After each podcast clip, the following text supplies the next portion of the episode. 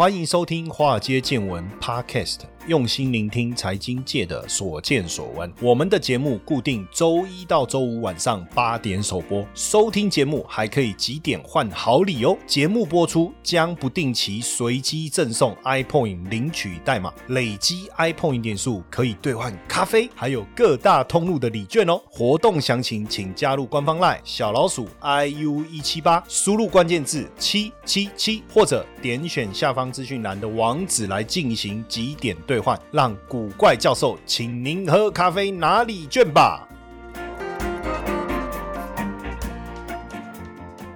好，大家晚安。最近我不知道你有没有这种经验哈，就是你稍微咳嗽一下哈，旁边人就紧张的要命。对，所以现在这个稍微咳一下，如果现在也还不至于到捷运没位置坐了哈，对不对？但最近这个微解封过后，确实我看到不论是在捷运上还是路上，车子也好，行人也好，慢慢变多。那我们今天要跟大家分享的这个主题啊，我想跟大家聊一聊啊，无现金时代的一个来临啊。这个呃，可能大家会觉得有点匪夷所思啊，就是说没有现金，那这是一个什么样的环境哈？也就是说，出门未来不用再带钱包，你觉得有没有可能？我觉得这一次的疫情也让我们感受到更多不可能的可能哦，有很多事情，如果过去我们要讲说，哎，叫你两个月都不要出门待在家里，你觉得有没有可能？哦，光我儿子就在家里整整两个月啊，都没出门啊。我说的没出门是真的没出门呢。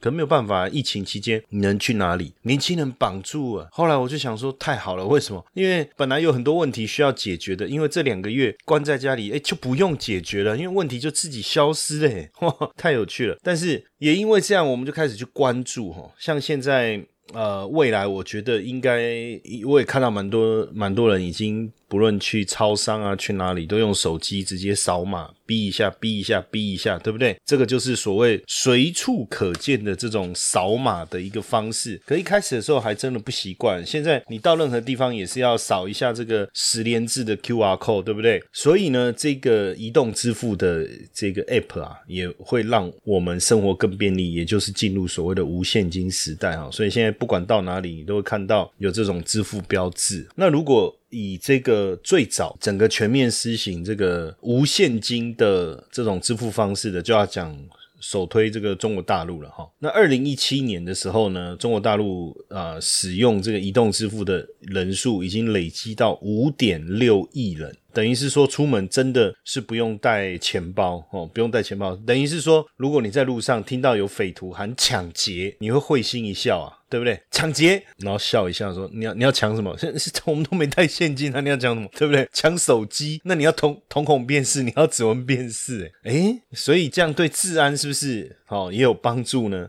这所谓的移动支付啊，线上支付到底是怎么开始？两千零二年的时候啊，银联成立哦，那时候。金融网络的这个网络的对接不是很方便哦，那第三方支付开始出现在中国大陆哈，那大帮助大家就是说你可以透过这个形式来完成交易。那如果你在网络买东西的时候，哎，我要付钱，对不对？可是对方万一是假的怎么办？哎，所以就有了一个淘宝网这个支付宝的这个平台，也就是说你在支付宝上面注册，然后绑定你的银行卡，你就可以付钱、转账等等。好，那如果你买东西，你就透过支付宝，等你确定收到东西。的时候，那支付宝再帮你付款给商家，这样有个好处嘛？第一个，你不用繁琐的透过网络银行；第二个，你也不用担心这个款项支付以后被诈骗，对不对？那这个支付业务呢，在二零零八年的时候不到三千亿哦，那到了二零一二年的时候，已经将近七兆。这里面当然从支付宝开始所推广的这种概念，其实是呃有很大的一个帮助。接下来更重要，当然就是说一路以来啊，这个网络设备的一个发达，那这种呃 QR code 的这种支付方式跟传统的 POS 机有什么不一样哈？你如果是传统 POS 机，你一定要有一台设备，这个设备你你要能够扫这个信用卡啊，还有一个信用卡不见得这么普及，还有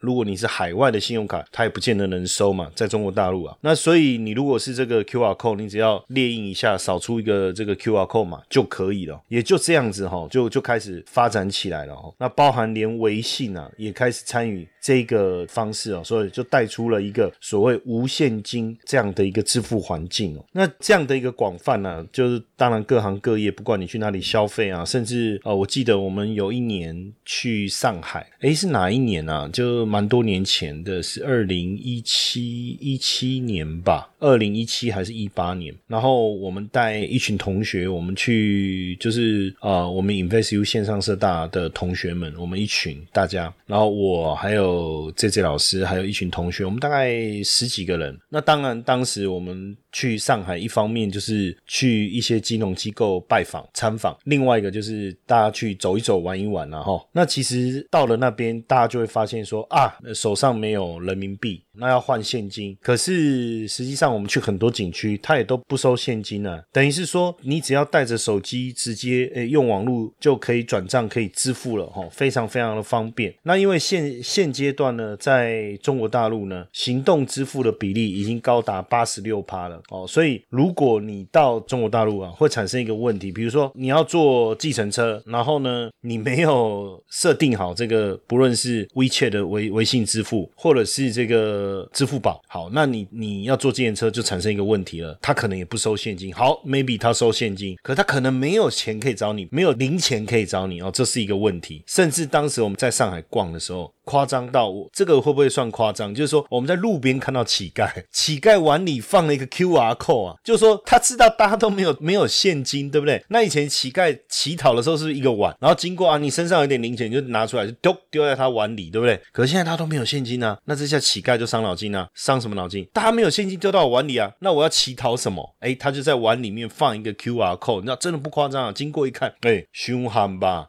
那这样要扫扫码要扫多少？他还会叫你讲说啊，反正就是扫码多扫一点。诶，搞不好这样的收入比以前丢现金来的高。然后呢，我们那时候到那个那个湖边的那种观光景点了哈，那有那种小。传统的那种贩卖店，那这个时候其实你可能会觉得说啊，这个比较偏僻，然后比较传统的这种像小杂货店一样，照样啊，你付现金，他也是没有零钱可以找你哦，就出现这样的一个情况。其实这样的情况，大家可能会觉得，那是不是就以中国大陆为主？其实也不是。我那时候去清迈，就我印象很深刻。然后呢，我们去路上去逛街了哈，然后要买东西。那在泰国就是。鳄鱼包包、鳄鱼皮做的这个皮带啊，就是很吸引人，因为不是很贵，就相较起来，然后如果它是真的的话，那如果同样是真的鳄鱼皮带或是鳄鱼皮包，我们先不看品牌的话，那实际上你离开泰国，在台湾或是哪里买，其实价格都贵很多，而且他们当地做的很漂亮，还有各种颜色，也有这个零钱包啦、钥匙包啦、哈皮带啦、包包什么，看得很喜欢，就要这个付款。然后第一个，我们当然很直觉就拿信用卡出来，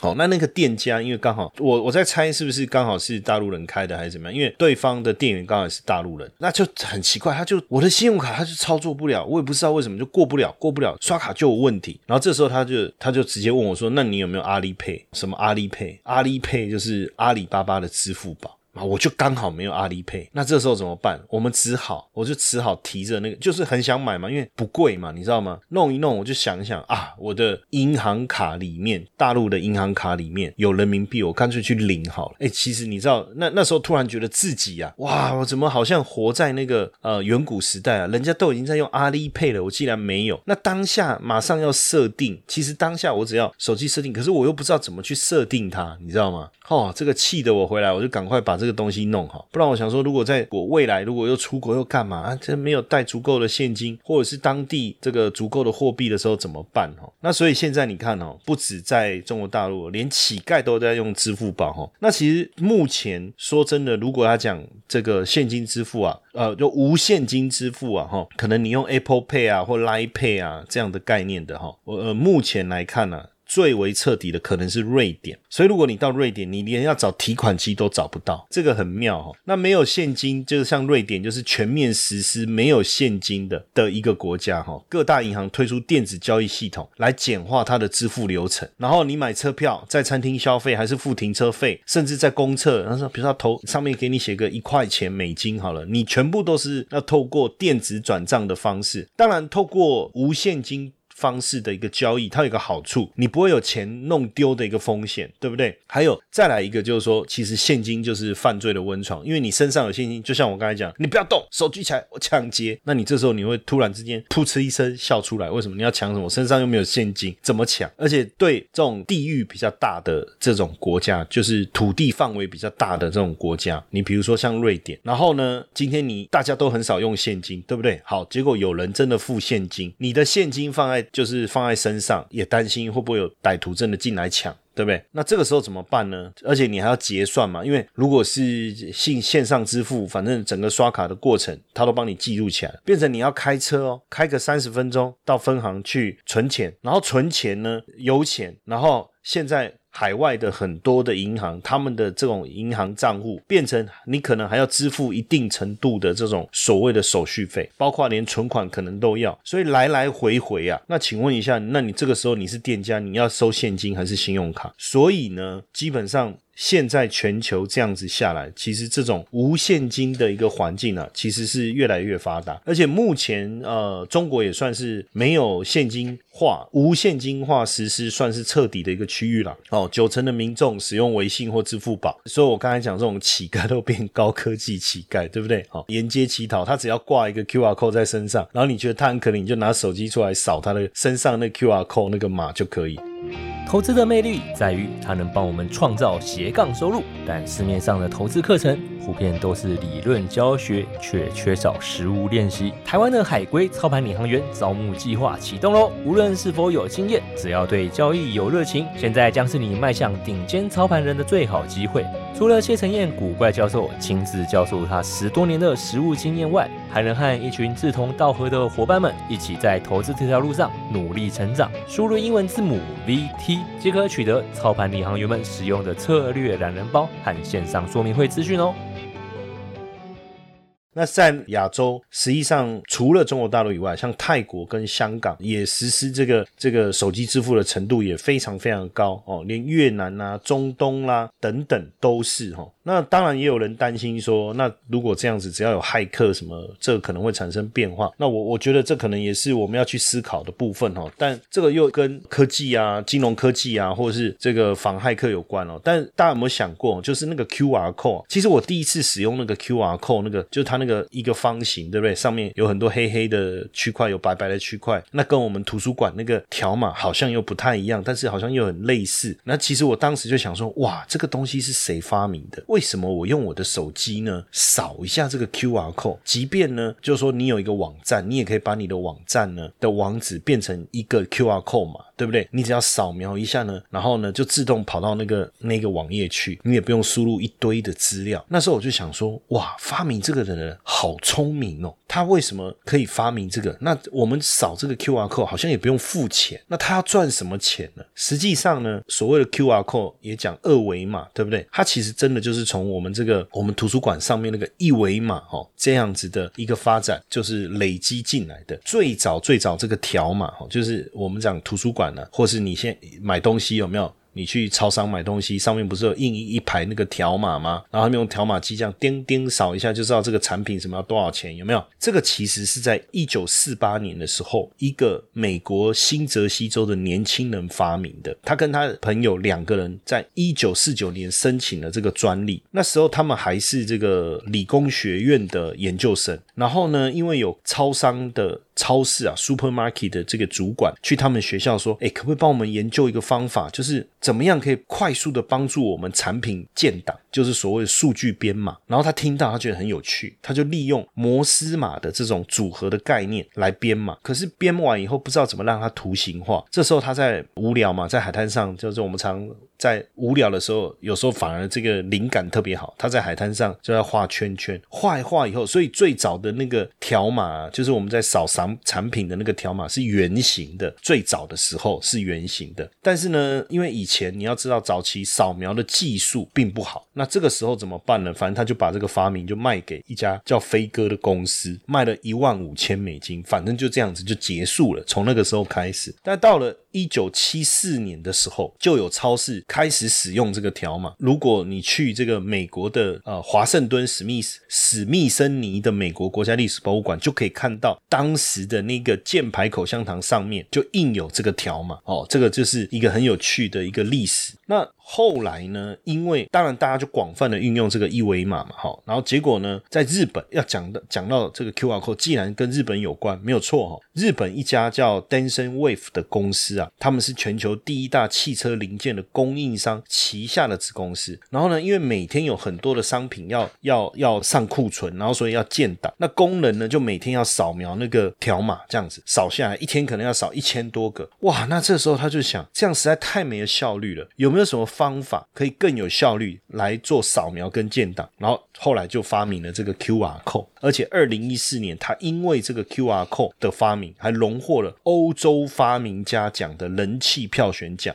那照道理这样，他们从此要开始发达，要赚大钱了，对不对？可是没有，因为他免费的公开这个技术。当然，他们有有卖这个扫描 QR code 的扫描仪来赚钱，也有。那后来大家就开始广泛的运用。那尤其在二零一零年的时候，支付宝就在大陆推出了这个 QR code 扫码的这个支付技术了哈。那微信当时像也合作哦，利用这个微信扫码支付，所以才开始广泛的一个推广。当然，你说像这样的一个无现金支付这样。的一个环境是好还是不好？比如说，国外的游客刚到了这个中国大陆，你可能在这种路边摊呐，你想要买一个冰淇淋，买一个糖葫芦，哎，这时候你会发现，哎，怎么大家好像拿手机出来扫描一下，扫描一下，扫描一下，就像我们那时候去带同学到上海去，我们去这个南京步行街，然后我们要去买那个在上海很有名的那种乳霜啊，就它那个盒子很复古，上面印着一个很像唱歌女歌星的那个图案的那种乳霜，很有名的。然后呢，就。是透过这样扫码的方式，那时候在在付钱的时候，我其实还觉得蛮有趣的。为什么？就说哎，我不用给你现金，我就拿我手机这样扫一下，然后按一下，哎，就就钱就过去了。但是对游客来讲，就是一个难题啊。为什么？如果你没有微信，你没有微信支付，你在你自己银行的户头里面，你没有大陆的银行户头，你没有这个银行户头里，或是你有，你里面没有人民币，那你就没有走不了这一道，对不对？那你要坐车，你要看病，你要你要订机票，订这个车票。要怎么办？所以就变得很不方便哦。所以甚至这个有有这个这个游客到了这个大陆去，那他可能比如说要坐计程车怎么办？就变成这个朋友帮他用微信支付付完，他钱再付现金。就有时候就变这样啊。要不然变成你坐了计程车，你你给他现金，他也是找钱找不了啊，就会出现这个问题。所以等于是说，如果你没有线上支付，你到了无现金支付环境的时候，你会觉得非常的无助啊。为什么？因为你完全不知道要怎么去付款哦。但是也因为这样。子哈，就是说也逼着这个像支付宝吼或回信支付在大陆推广的速度就非常非常重要。那现在这个全球行动支付的趋势啊，我们认为这样的一个趋势是势不可挡啊。为什么哈？最主要跟这一波 COVID-19 疫情的影响有很大的关系。为什么呢？大家有没有印象哈？就是说这一波在台北很多被传染，不是因为他到特殊的地方哦，比如说去喝茶啦、聚会啦哦，或是现在还有什么社交趴哦，都不是，他就是一个很单纯的，然后结果没想到他被感染的原因是因为他收现金，然后好像是硬币还是钞票上面有这个 COVID-19 的病毒。那所以你看，如果如果今天我们用的是线上支付，感染的可能性是不是大幅度降低？所以这一次啊，疫情啊，确实在背后推了一把，让全球啊迈向这个无现金的社会，也让行动电子支付啊相关领域创造更多的一个可能。呃，今年电子钱包的规模预计是会达到二点四兆美金，相较去年成长二十四趴。未来这个电子钱包的这个市场规模到二零二三年有机会成长到三点五兆哦，所以这个成长的速度非常快。目前呢，这个行动支付在亚洲算是领先哦，可是美国呢也排第二，其实进展的速度也是非常快的哈。那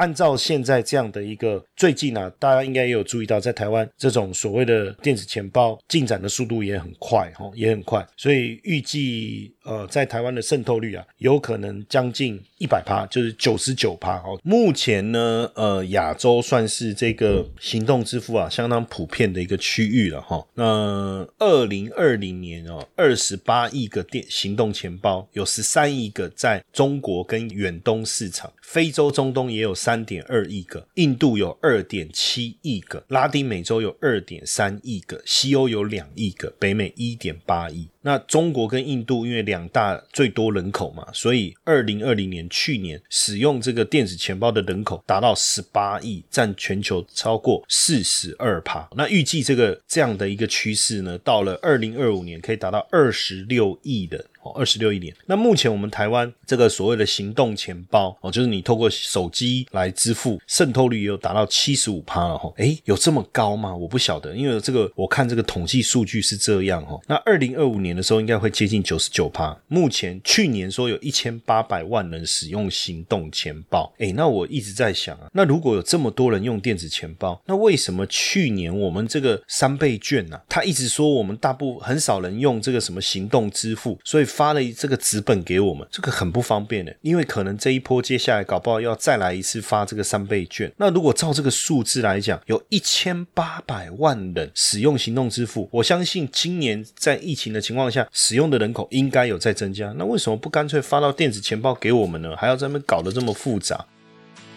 接下来就是我们今天的彩蛋时间，iPhone 领取代码 M 五三五七。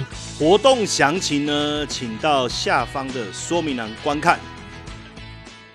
好了，那现在呢，电子钱包有好几家哈，像我刚才讲大陆就微信跟支付宝，对不对？那目前在台湾有什么 Line Pay，有接口支付，有 Apple Pay，有 Easy Wallet，有玉山 Wallet，有 P 叉 Pay，有飞咪 Pay，有 Open 钱包，有。Carrefour Pay 就家乐福啊，Happy Go Pay 哦，兄弟，我写来写背很很像问问一下问阿妈来的，哇你阿妈，是就是那样在讲我你大爷的，哇你阿妈这么多配，其实这个我觉得这也是一个困扰。目前我自己使用的一个状况是这样啊，就变成是说，像我去全联，因为它可能有一些优惠活动，所以我就一定要用全联的 P 叉配。好，第一个我要下载 App，第二个又要注册，第三个又要认证。好，然后。再来呢？因为我之前我有参加全年一个什么咖啡怎么几杯送几杯的，所以我一定要用这个东西。结账的时候呢，我就要把它拿出来，然后我要点开那个 app，然后呢再去扫码。好，OK，没有问题，因为我当时只有参加全年嘛。好，然后结果呢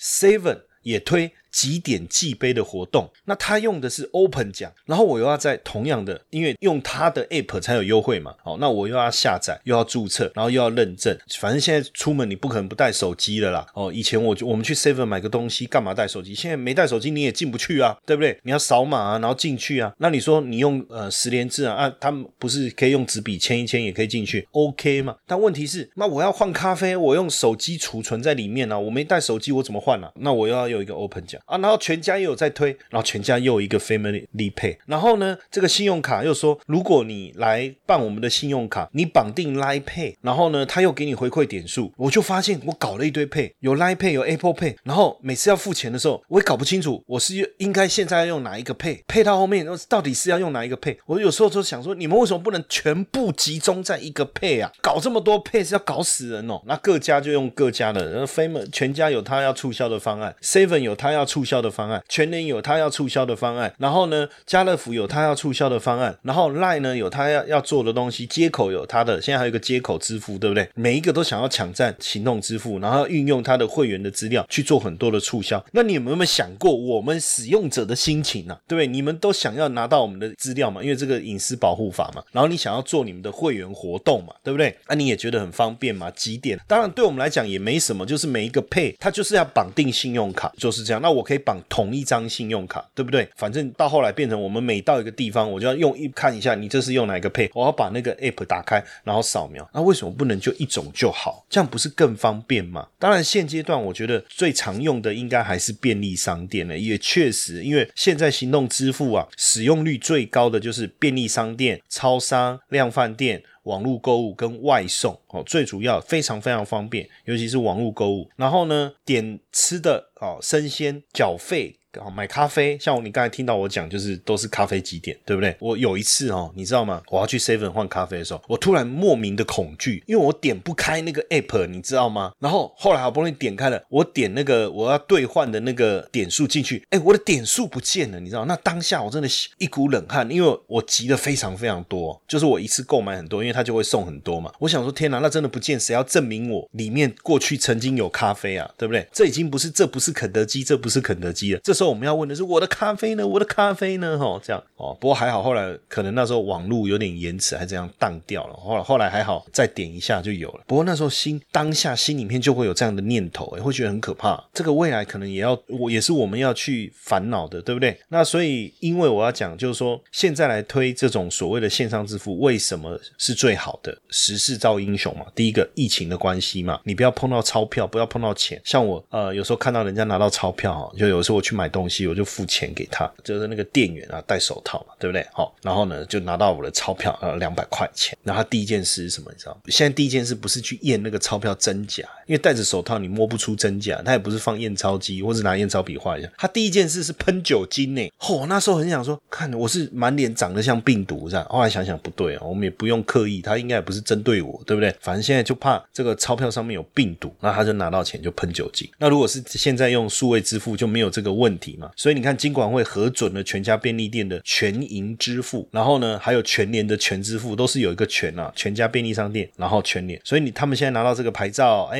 那很好啊，因为他现在要使用这个功能，他有庞大的会员的这个通路体系跟基础，所以他来抢进以后，他就可以利用这个线上支付来去绑住你，然后呢，让你在这个地方消费，而且更重要的事情，有任何的优惠活动的一个促销，就能在这个地方推广。所以第一个很简单，就是把会员绑住，用户绑住，像接口支付，它现在会员有四百多万人，统一超商全家会员数一千多万人，那很简单，我就可以把这些人绑住。全年也有七百多万呢，哈，那绑住以后，你知道谁是谁，你甚至可以利用他的消费行为去了解他背后的一些习惯，就能更精准的去推广一些他所需要的服务，对不对？再来通路就变成是一个非常好的一个销售的一个路径了，哈。那所以大家就要推，大家都要推。可是说真的了，哈，以我们的这种消费习惯呢，我我就像我刚才讲，我希望就只有一个 app，就是唯一就好，不要搞这么多。但是能不能做到，其实很困难。因为大家都在拼，那最后会不会大者恒大，或是大者统一？我觉得也很困难。可能最后就因为每一家的人，现在你就看每一家至少都有一定的一个会员数，所以在这个竞争之下，到底有没有人能够胜出？我跟各位细数一下，有什么 Pay？有 Apple Pay，对不对？Samsung Pay，然后有这个接口 Line Pay、欧付宝、支付宝，未来还有全家 Seven Eleven 的。然后还有全联的这么多啊，要怎么选？我觉得也很难，也不也没得选了。你到全联，你就安装一个全联的 P 叉配；你到这个全家，你就要安装一个全家的飞咪配。然后你到 Seven 就安装一个 Seven 的啊 Open 奖，对不对？可是 Seven 的去全家不能用，全家的去 Seven 不能用。那 Seven 的可不可以拿来做捷运？我也不知道。那 Seven 的可不可以去交水电什么？我也不知道。那到最后你又弄了一个 Line Pay，因为 Line Pay 你要看电影干嘛？哎，它也可以，然后 Line Pay 又绑了一些信用卡，像最近有一家银行的信用卡，它就是你用 Line Pay 或接口支付刷卡回馈你百分之二，有的回馈百分之三呢。然后呢，它再配合一个活动，最高可以翻倍回馈你百分之六。哦，我就想这个百分之六很多诶，为什么定存也不到一趴，对不对？然后呢，这个值利率稳定百分之五的这个股票，我们就喜欢的跟怎么样？它既然消费回馈你百分之六，那还得了？我马上办一张，马上绑定这个 Line Pay，然后后面就开始用 Line Pay 去付。所以现在大家都在做什么？想办法用各种方式促销啦、点数回馈啦、异业结盟啦，反正就是要来贿赂我们呐，买通我们这些消费者啊，要让你愿意用他的这个这个线上支付啊，来去做这个各种满足你购买的一个行为，看最后谁真正能够拼到第一名。那讲到这边，我觉得今天我想我想要来跟大家互动一下哈，那我今天的这个互动提示，我我会分两个